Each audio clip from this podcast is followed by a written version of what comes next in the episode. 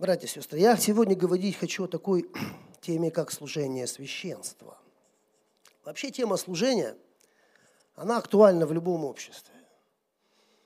Есть такие профессии среди людей, профессия врача, например, медицинского работника, или пожарного, или спасателя, или военного, в которой сама профессия и служение очень тесно переплетены. Вообще человек так устроен, он всегда что-то хочет делать, всегда будет чем-то заниматься. Любое дело, которое мы с вами будем делать, может быть служением, если мы будем вкладывать туда свое сердце. Однажды я стал размышлять над таким вопросом. А как люди приходят к священству? От кого или от чего это зависит? Все ли мы вообще призваны быть священниками? Конечно, мы с вами читаем Библию, мы знаем, есть Ветхий Завет, есть Новый Завет. Мы знаем, как определил Бог священство в Ветхом Завете. Из 12 колен Бог выбрал одно колено Левия и сказал, что это колено будет служить при скинии собрания. И из всего этого колена он выбрал одно семейство, род Ааронов, которое он призвал на священство. Но это был Ветхий Завет. Сегодня у нас нет этого принципа. Сегодня каждый из нас может стать священником. Сегодня мы можем это делать. Любой, кто готов, кто хочет встать, может быть призван. Смотрите, что пишет, первый, пишет апостол Петр в 1 Петра 2.9. Вы род избранный, царственное священство, народ святой, люди, взятые в удел. Дорогие, сегодня все мы дети Божьи. И неважно, какое у тебя призвание, апостол ты, или там пастырь ты, или какой-то другой служитель. Мы все дети Божьи. Бог беспристрастен, Он любит всех своих детей. Так мы все призваны в священство или нет? Читаю Петра, понимаю все. Прихожу в церковь, ну, я вижу, что люди стоят в разных позициях. Опять же, не знаю, как вы. Я, как правило, каждое утро перед тем, как выйти на работу, смотрюсь в зеркало. Знаете, ни разу не видел корону на своей голове. И священнические одежды на мне тоже ни разу не видел. И прихожу на работу, никто ко мне, как к царственному священству, не относится. И у меня возник вопрос. Я захотел с ним разобраться.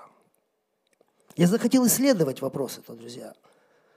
Можем ли мы так сами о себе говорить, что мы все царственное священство?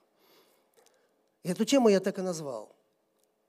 Цена священства. И вначале я хочу сказать вам, друзья, несколько слов о том, что Бог в действительности готовит служителя. Бог вкладывает много сил. И каждый служитель очень драгоценен в глазах Божьих. Мы все растем в ответственности. Точно так же, как наши детки растут в наших семьях, в наших домах, беря большую ответственность, точно так же и дети Божьи в церкви. Мы растем и растягиваемся, когда берем большую ответственность, чем ту, которую имели вчера. Но вот интересная мысль. Одни с желанием хотят это делать. Одни горят этим, а другие как-то смотрят издалека, как бы немного со стороны. Как будто не хватает веры, кто-то считает, что у него не получится, кто-то чего-то боится, кто-то боится что-то пропустить на этой земле. Мы как-то все по-разному на это реагируем. Подготовка служителя – это длительный процесс. И он занимает иногда годы, иногда десятилетия. конечно, нужно понимать, что у всех нас разное призвание. И чем выше призвание, тем больше подготовка, тем более глубокая работа Духа Святого происходит с личностью. И нам не нужно завидовать никому. Знаете, не нужно смотреть, почему Бог ведет меня так, вот этим таким трудным путем, не так, как вот другого брата или сестру. Почему у меня есть эти таланты, а у него есть другие таланты? Нам нужно быть просто верными, друзья, в том месте, где Бог нас поместил. Итак, цена священства. И в этом смысле я хочу говорить о трех вещах, о трех пунктах, о трех моментах в жизни служителя, без которых его служение, как я думаю, не может быть не может состояться.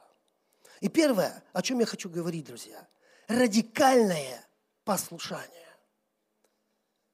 Я понимаю, что кто-то из вас может подумать, ну вот опять о послушании. Я говорю, хочу не просто о послушании, друзья. Я хочу вам говорить сегодня о радикальном послушании Богу и духовной власти. Почтение и послушание духовной власти, друзья, это то, что нам нужно. Это то, что нас сохраняет, дает возможность быть в безопасности, дает возможность вырасти нам, как людям, как личностям, как служителям дает возможность сохранить наши жизни, прежде чем Бог призовет нас куда-то идти дальше. И в этом смысле я хочу обратиться к книге Левит 8 главе. Именно в этой 8 главе описывается, как Бог сказал Моисею осветить Аарона и его сыновей на священство. Я хочу прочитать вам 22 и 23 стих.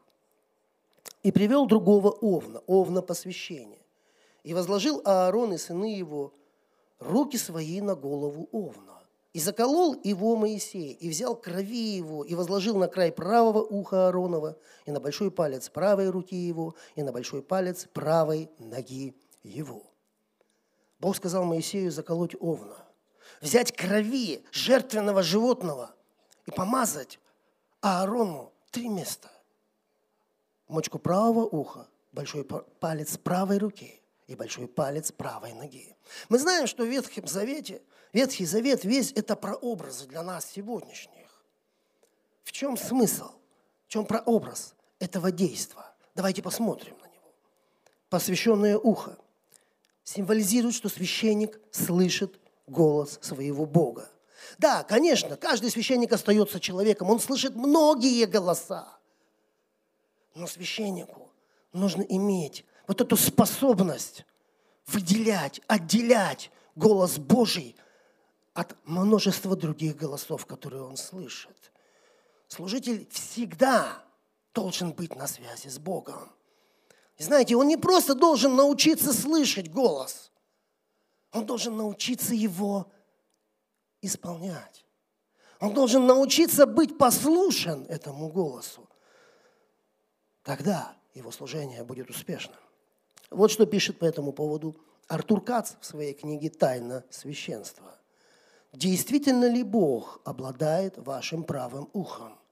Послушны ли вы, когда Он призывает вас совершить то, что противоречит вашим знаниям и понятиям, подобно случаю с Авраамом? Ибо какой смысл слышать от Него, от Бога, и не исполнять, когда от вас потребуется принести в жертву на горе вашего личного Исаака? Представьте проснуться рано утром и с готовностью совершить такое повеление от Бога, которое бросает вызов любому человеческому пониманию. Братья и сестры, я не знаю, какой ваш личный Исаак – кто этот или что это для вас в вашей жизни? Может быть, это в действительности ваш ребенок, или ваш муж, или ваша жена, или ваши родители. Может быть, это ваше хобби, или ваш бизнес, или может быть что-то еще. Вопрос не в том, что это именно для вас. Вопрос в принципе. Готовы ли вы оставить то, что вам так сильно дорого – оставить ради Бога? Готов ли я что-то делать, что мне будет стоить цену ради Христа? Весь секрет заключается в том, чтобы ваше ухо было живо только для Бога и мертво для всего остального, для всех остальных других предложений, которые исходят не от Него. Согласитесь, братья и сестры, это чего-то стоит. Второй момент, посвященная правая рука, также символизирует священническое служение. Большой, большая часть служения священника – это труд незаметный, скрытый от глаз. Воскресное богослужение – это праздник для нас. Это еженедельный праздник, друзья. Мы, мы собираемся все вместе прославить Бога, Божье присутствие здесь. Мы приглашаем людей из мира, чтобы они окунулись в это Божье присутствие. Это классное время, но оно длится чуть больше трех часов. А все остальное время, труд священника – это монотонный труд, который никто не видит, который скрыт от глаз людей. Вот что продолжаем обращаться к книге Артура Каца «Тайна священства», и вот что пишет он по этому вопросу. «Будете ли вы послушны Богу, если Он станет призывать вас к божественной строгости и суровости? Готовы ли вы стать инструментом Его божественной строгости так же, как и инструментом Его божественной благодати? О, а вот это вопрос. Друзья, нам, нам так нравится быть проводниками Божьей благодати и милости в жизни людей. Нам нравится вдохновлять людей, возгревать в них веру, поддерживать. А вот проявлять принципиальность, проводить, проводить какие-то линии в жизни людей. Вот с этим иногда сложнее бывает. Потому что мы люди. Нам где-то по-человечески, знаете, не хочется конфликтов. Но ведь и то, и другое очень важно в жизни людей. Потому что это строит нашу жизнь. Потому что это сохраняет ее. Делает ее безопасной и посвященная нога. Этот образ символизирует, что священник готов идти туда, куда пошлет его Бог. Это не означает, конечно, что он вообще перестает быть человеком. Ну, не может отдохнуть, куда-то поехать, в отпуск, например. Или просто куда-то пойти. Нет. Но это означает, что куда бы ни пошел человек, он везде остается священником. Даже если он поедет на отдых, он и там будет священником. Он всегда открыт к тому, что Бог может использовать его в любой момент. Хочу рассказать вам один пример из жизни одного пастыря, одного служителя. Они были семьей в другой стране, в большом красивом аэропорте, в котором произошел теракт. И люди были в панике, они были напуганы, они не знали, куда бежать. Представляете, огромное количество людей. Люди бросаются то в одну, то в другую сторону. Они толкают друг друга, сбивают с ног. Паника. И какая-то какая семья просто стоит на месте с абсолютно блаженным, спокойным выражением лица и смотрит на людей. И смотрит на людей. Через очень короткое время вокруг них стали образовываться люди – Потому что когда, когда все падает, когда все рушится, человек хочет за что-то ухватиться, за что-то, за что он может закрепиться, кто может явить ему мир и покой. Эти, этот, этот пастырь, эти пастыри, они служили людям. Понимаете? Они приводили людей ко Христу в этот момент. Многие люди, многие люди спаслись. И это тоже чего-то стоит, друзья. Итак, я говорил о первом важном моменте в жизни священника. Радикальное послушание. Второй момент, о котором я хочу сказать, это верность и посвящение. Я назвал его радикальное посвящение. Дорогие, у нас много людей, оторованных и талантливых. Но знаете, что я заметил? Что не всегда они использованы Богом.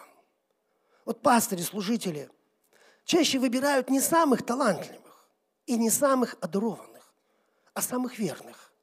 Тех, которые пойдут до конца, на которых можно положиться. И знаете, что интересно? Вот наш такой век, в котором мы живем, век реактивных скоростей, иногда бывает трудней остановиться, чем идти. Смотрите, что написано в этой же самой восьмой главе книги Левит в 33 стихе. «Семь дней не отходите от дверей скинии собрания, пока не исполнится дни посвящения вашего, ибо семь дней должно совершаться посвящение ваше. Друзья, вы когда-нибудь ждали семь дней? А семь лет? А двадцать пять, как Авраам, например? Моисей сказал, чтобы Аарон и его сыновья – никуда не отлучались и были при скинии собрания семь дней. Ну, кто-то из вас подумает, ну, велика проблема, ничего не делать 7 дней. Ну, это когда вы дома, на мягком диване, ваш смартфон под рукой, компьютер, телевизор. Вы можете делать все, что хотите.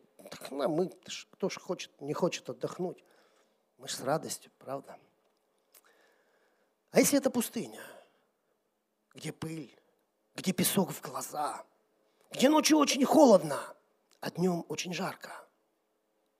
О чем говорит нам этот образ? К чему он нас приводит?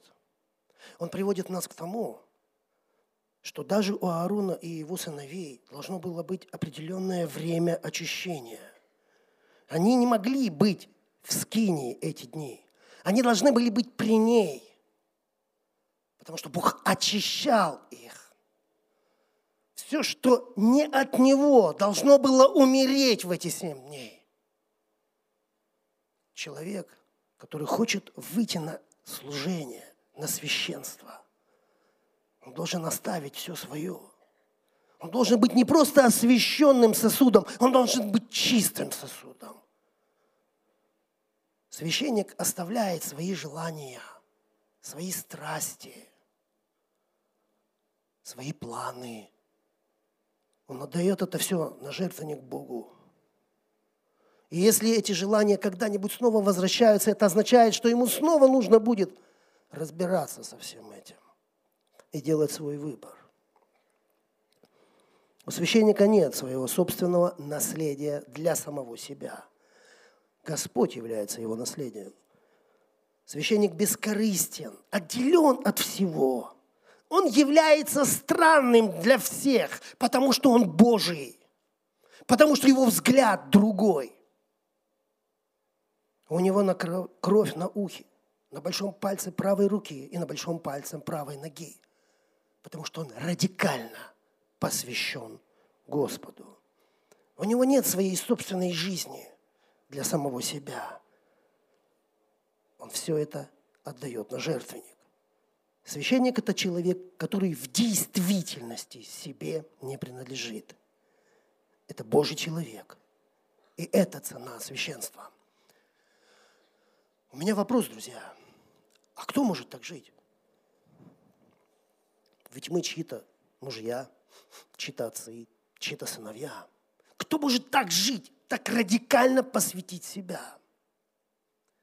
Я думаю, только тот, кто видит себя рабом Господа Иисуса Христа. Вообще слово такое, мы не, любим его, нам так не нравится.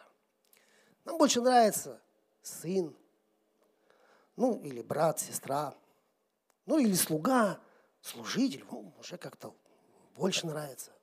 Раб как-то слово пугает нас. Оно как-то напрягает нас. Знаете почему? Потому что у всех этих понятий есть какая-то свобода. Есть какой-то личный выбор у всех. У всех, кроме раба. У раба нет выбора. Он, он связал свою жизнь со своим господином. Все, что он хочет, это угодить своему господину. Он с этой мыслью ложится, он с этой мыслью встает. Это все, что его интересует. И, конечно, он себе не принадлежит. Кто-то сегодня пришел в этот зал, кто-то поехал в другое место, кто-то просто остался дома. В удобной обстановке включил, смотрит трансляцию. А священник не может не прийти. Кто-то из братьев и сестер может не прийти на домашнее собрание – а лидер домашней группы не может не прийти. Лидер любого служения не может быть там, где собрано это служение. Это цена священства. И, наконец, третий момент, о котором я хочу говорить, я назвал его ведением. Малахия 2.7. Написано там так. «Ибо уста священника должны хранить ведение, и закона ищут от уст его» потому что он вестник Господа Саваофа. В Евангелии от Марка в 10 главе описана известная история, которую все вы знаете. Молодой богатый юноша подошел к Иисусу Христу и спросил у него, «Учитель благий, скажи, что мне сделать, чтобы наследовать Царство Небесное?» И в 19 стихе Иисус отвечает ему, знаешь заповеди, не прелюбодействуй, не убивай, не кради, не лжесвидетельствуй, не обижай, почитай отца и мать. Он же сказал ему в ответ, учитель, все это сохранил я от юности моей. Интересно, что из десяти заповедей четыре регламентировали отношения человека с Богом, и шесть регламентировали отношения человека с человеком. Именно эти шесть заповедей и вспомнил Иисус. Почему? В Ветхом Завете священник, его труд состоял в том, чтобы приносить жертвы за грехи людей. В Новом Завете это не нужно делать, потому что сам Сын Божий, Господь Иисус Христос, отдал себя на крест, принес совершенную жертву за грехи всего человечества. В Новом Завете служение священника Богу заключается в служении человеку. Бог хочет, чтобы его дети, которые знают Его и любят Его, служили людям, которые хотят Его узнать, которые хотят понять Бога, которым Он стал интересен. От священника требуется ведение. Это означает, что от него требуется знание и понимание, как помочь душе человеческой. Скажите, а где он берет эти знания? Конечно, священник знает Писание. Да. Наверное, неплохо было бы иметь и образование духовное, но достаточно ли только этого? Дорогие, я думаю, что если у человека есть первые два пункта, если он радикально послушен Богу и радикально посвящен Ему, то сам Дух Святой использует такого человека, чтобы послужить душе человеческой, когда это нужно. Вы знаете, этому невозможно научиться за партой. Это невозможно пройти теоретически. Это можно только прожить. Это цена священства. Потому что, знаете, к священнику люди не приходят, когда у, него, у них все хорошо. Я купил новый дом. И ты бежишь к священнику и рассказываешь ему этом, как это классно. Или ты куда-то поехал. Или Господь тебя как-то поднял, как-то благословил. Да, это происходит, но гораздо реже. Как правило, люди, которые приходят к священнику, они приходят, когда все, что можно было испробовать в решении их проблем, они уже попробовали. И это как последняя инстанция. И они идут с этой помощью в надежде на чудо. Когда смертельная болезнь уже диагностирована в теле, например. Или когда семья разваливается. Или когда ты добрал таких долгов, что невозможно, не хватит всей твоей жизни закрыть их. Вот тогда люди идут к священнику. И, и это тоже непросто. И это тоже цена. Цена священства. Все ли мы являемся священниками, друзья? Знаете, за все платится цена. И каждый, кто служит, он знает это. Он знает. Он платит эту цену. Священство это для тех, кто готов платить цену, кто готов идти на глубину, кто ожидает Божьего движения, кто не ищет легких путей, друзья, кто готов меняться, работать над собой, работать со своим характером, возрастать в Боге, ожидать и терпеть, пока Божье призвание не начнет раскрываться в твоей жизни. Бог, конечно, нам не показывает все сразу. Если бы показал, навряд ли кто-нибудь куда-нибудь бы пошел. Бог ведет нас, знаете, шаг за шагом. От ответственности к ответственности. Однажды у одного пастыря спросили, а как так получилось, что ты стал пастырем вообще? Знаете, он задумался, а потом стал говорить. Я никогда не думал, что стану священником. Я и никогда не стремился к этому. Просто церковь была маленькой а дел и ответственности было очень много. И я трудился там, где было нужно. Проявлял инициативу, был верен в том, что мне было доверено. И все. И однажды вошел в пасторское служение. Дорогие, вот так просто. Просто человек был верен в том, в малом, что ему было доверено. Так как же нам все-таки понять, священники мы или нет? Служители ли мы или нет? Хочу вам сказать, что мы в действительности все призваны быть священниками и служителями. Без исключения. Со стороны Бога, дорогие братья и сестры, к этому нет никаких преград. Все двери открыты. Открыты для каждого. Заходи, если ты хочешь. Вот, например, сегодня с нами нет пастыря Евгения, пастыря Василия. Они служат в одной из наших дочерних церквей. Наши пастыри, Виталий Владимирович и пастор Надежда уже достаточно долгое время на миссии.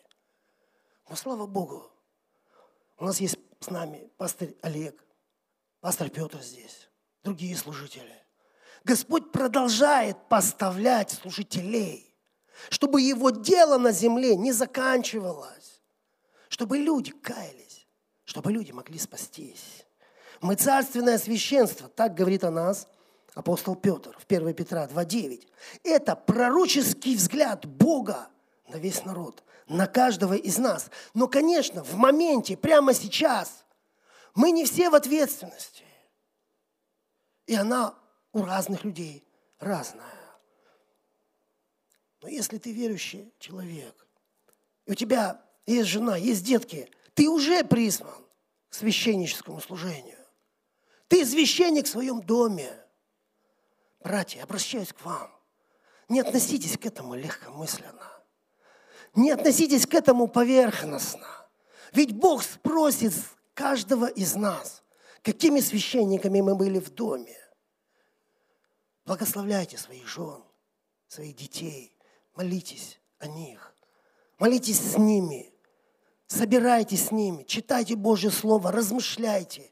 Будьте священниками, будьте теми людьми, будьте теми каналами, через которые Бог дает благословение в вашу семью. Если ты не в служении сегодня, и у тебя разные мысли, может быть, ты думаешь, что ты слишком молод для этого, а может быть, наоборот, тебе кажется, что ты уже стар. Или есть какие-то причины, которых я не знаю, а ты себе их придумал, или они действительно есть. Ты помолись Богу. Знаешь, Бог с искренним поступает искренне. Бог тебе придет, Он тебе ответит, Он покажет тебе место, где ты будешь полезен. Дорогие, знаете, я пришел в служение очень просто. Кто-то просто позвал меня, сказал, ты не мог бы нам помочь. Этого было достаточно. Дорогие братья и сестры, церковь и сегодня нуждается в твоей и в моей помощи. Нужно просто твое желание. Ты также можешь ревновать. Апостол Павел говорит, ревнуйте о дарах духовных. Ревновать значит иметь сильное, страстное желание. Возможно, тебе чего-то не хватает, но ты сильно хочешь. Ревнуй. Бог обязательно придет и даст тебе то, что тебе нужно. Конечно, идти по воде с Богом непросто. Для этого нужна вера. Нам нужно учиться доверять Богу. Учить, учиться менять свой характер, знаете. Учиться приходить в единство, работать в команде, учиться вставать под власть. Многому чему нужен учиться человеку, который выбирает этот путь. Но этот путь славный. Потому что в этом пути слава Божия приходит, сила Божия приходит, радость приходит. Ты можешь всю жизнь заниматься своими делами на земле. Ты можешь чего-то строить, что тебе нравится. Но поверь, радость от земных успехов, от каких-то земных дел, она очень временная. Она очень эфемерная. Она очень быстро проходит. Ты какое-то время тратил силы. Тратил время, прилагал усилия для того, чтобы получить то, что у тебя, тебе хочется, и вот, наконец, это стало твоим. Вы знаете, проходит короткое время, совсем немного, а тебе уже мало. Тебе хочется большего, лучшего, интереснее. И так во всем. Вот во всем буквально. Чем бы мы ни занимались. Библия говорит о ненасытимости только две сестры. Давай и давай. Друзья, но есть радость от Бога. Есть радость, когда мы видим, как меняется судьба человека. Когда Бог приводит человека, который потерял абсолютно всякую надежду, не только на спасение, на нормальную жизнь. И вдруг что-то происходит с человеком. Бог касается его, освещает его, очищает его. И вчерашний зависимый слой человека вдруг начинает, вдруг, знаете, глаза загораются у него. У него надежда появляется, его жизнь меняется. Это, это сильно увлекает, увлекает людей. Я не знаю, как вас, меня это очень увлекает. И, и, и ты не просто смотришь фильм о чьей-то жизни. Как, как, знаете, в кинотеатре ты зритель – Бог дает тебе возможность соприкоснуться, стать сопричастником этой судьбы, видеть и участвовать в ее изменении. Это очень сильно. И вы знаете, это идет вечность. Кто-то может подумать, ну, наверное, это все здорово, только это не для меня и не про меня. Да и места, наверное, в Церкви Завета уже все заняты. Вон вас как много, служителей. Ну что тут мы пойдем куда-то? Дорогие, это не так. Это, это вообще не так. Наоборот. Наоборот, мы будем очень рады, если у кого-то что-то, что-то, знаете, произойдет внутри. Кого-то коснется Бог. Мы всегда радуемся, когда человек говорит, вот я – Отправьте меня куда-нибудь, пошлите, дайте мне какую-то ответственность. Вопрос не в том, что Бог одних зовет людей, а других нет. Не в том, что Он кого-то выбирает, а кого-то не выбирает. Бог всех зовет, друзья. Вы посмотрите на мир просто. Какое огромное количество людей, которые просто идут в ад сегодня. Им нужны служители. Им нужны пастыри, им нужны священники, им нужны евангелисты, им нужны апостолы. Этот мир безнадежно болен. Он нуждается в тебе и во мне. Бог зовет всех своих сыновей и дочерей. Знаете, в чем проблема? Мы не всегда идем. Мы не всегда откликаемся. Иисус говорит, много званых, избранных мало. Избранных не хватает. Бог зовет. Но перейду ли я из лагеря званых в категорию избранных, это я решаю. Это только мой выбор. Это только я определю, где я буду – Буду ли я всегда, знаете, немного со стороны, такой званый, который вроде бы хочет стать избранным, ну, но что-то вот никак не может решиться. Я знаю таких званых. Они все оценивают. Они скептически смотрят. Они критически выверяют. Они все проверяют. Они все лучше всех знают. Они часто критикуют, но они не берут ответственность. Так и остаются зваными. Знаете, дорогие, конечно, Бог имеет общение с теми, и с другими. Конечно, у Бога есть отношения и с теми, и с другими. Но награду получают незваные. Награду получают только избранные. В этой притче, о которой я говорю, которую вы все знаете, только те, кто пришли, сели за стол царя. Только они получили награду. Не бойся быть радикальным в вере, в служении. Не бойся быть радикальным в послушании и в посвящении. Бог чудесный, Бог удивительный, Бог всемогущий, дорогие. Он все может поправить. Для Него никакого труда не составляет явить чудо, исцелить кого-то от смертельной болезни, покрыть чью-то нужду, закрыть вопрос с кредитом,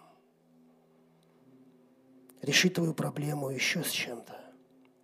Богу нравятся радикальные и дерзновенные люди. Он имеет отношение с этими людьми, глубокое отношение с людьми, которые могут идти до конца. И в конце я хочу привести вам три примера. Три примера мужей Божьих в Библии, которые имели радикальное послушание и радикальное посвящение. Первый – это Авраам, который был послушен Богу и готов был принести в жертву своего единственного любимого сына. И Господь назвал его другом Бога. Давид, который мечтал построить храм имени Бога. И хотя Господь не позволил ему сделать это, знаете, Господь видел его сердце, сердце Давида. Он приходит к нему через пророка Нафана и говорит, ты ли хочешь построить мне дом? Хорошо. Но это я устрою дом твой. Бог увидел сердце Давида и сказал ему, не ты построишь мне дом, это я построю тебе дом. Вот какой удивительный Бог. И он сказал, я упокою, успокою твою жизнь от всех врагов. И твой потомок навсегда будет править моим народом. И Давид был назван мужем по сердцу Божьему.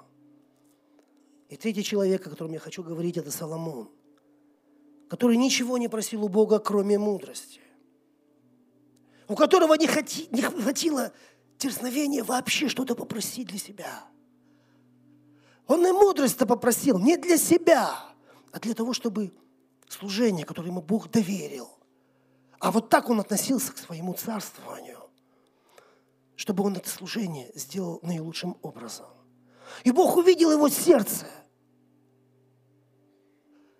И он дал ему мудрость. Но к этому приложил и богатство – о котором не просил Соломон, и долголетие. И написано в Библии, что Соломон был назван самым мудрым человеком на земле. Может быть, прямо сейчас ты слышишь эти слова, и Дух Святой касается тебя. Может быть, ты уже давно хотел, но что-то тебе мешало. Ты никак не мог решиться по-настоящему начать жить для Бога. Знаешь, я был бы очень рад, если бы эта проповедь стала отправной точкой в твоем решении радикально изменить свою жизнь и отдать ее Христу. Что могли дать эти три героя Богу, о которых я говорил? Что они дали ему? Что он так сильно благословил их? Они просто любили Его. Они просто любили Бога. Они просто родили, ревновали о Божьем в своей жизни. И Господь благословил их.